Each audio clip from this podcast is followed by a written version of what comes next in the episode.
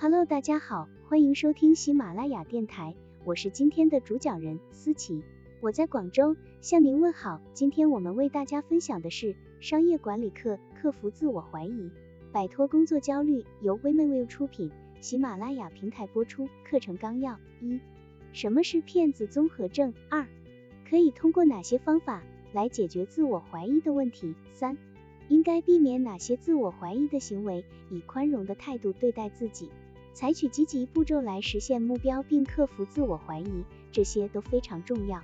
但你还需要避免消极行为和想法，人比人气死人。当你发现这类感受时，应该刻意忽略，否则就会形成自我否定的习惯。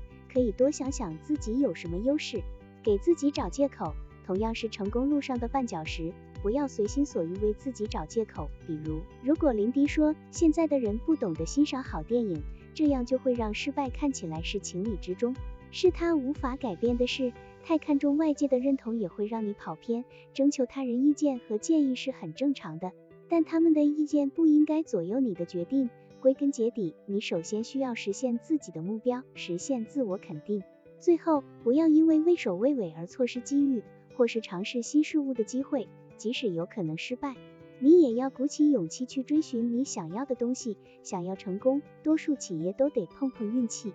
如果你已经做好了心理建设，那定下目标，学会关爱自己，避免消极行为就会更加有效。首先，你需要提前做好规划。如果你提前设定好了计划，并安排了特定时间来完成某些事项。那你会更有可能实现自己的目标。林迪有很多事情要做，但如果他将周一下午三点到四点的时间专门留出来写社交媒体帖子，那么实现目标就会更容易一些。规划日程可以考验你的自律程度，而坚持完成计划能帮你建立自信。无论你多自律，心理建设多充分，别人的支持对你来说也会有很大的帮助。可以与朋友和家人聊聊你遇到的困难。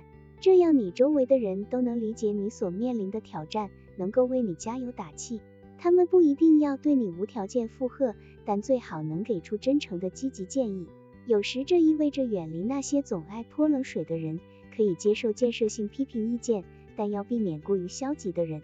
他们可能无法认可你的努力和成就。如有可能，找一位经商经验丰富的导师，让对方给你提供建议，与懂行的人分享你所面临的挑战。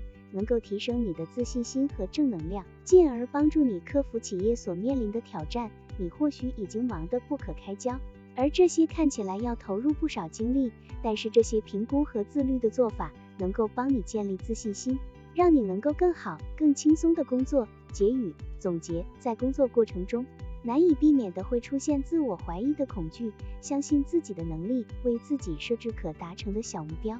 都能够帮助你快速脱离自我否定和自我怀疑，缓解焦虑。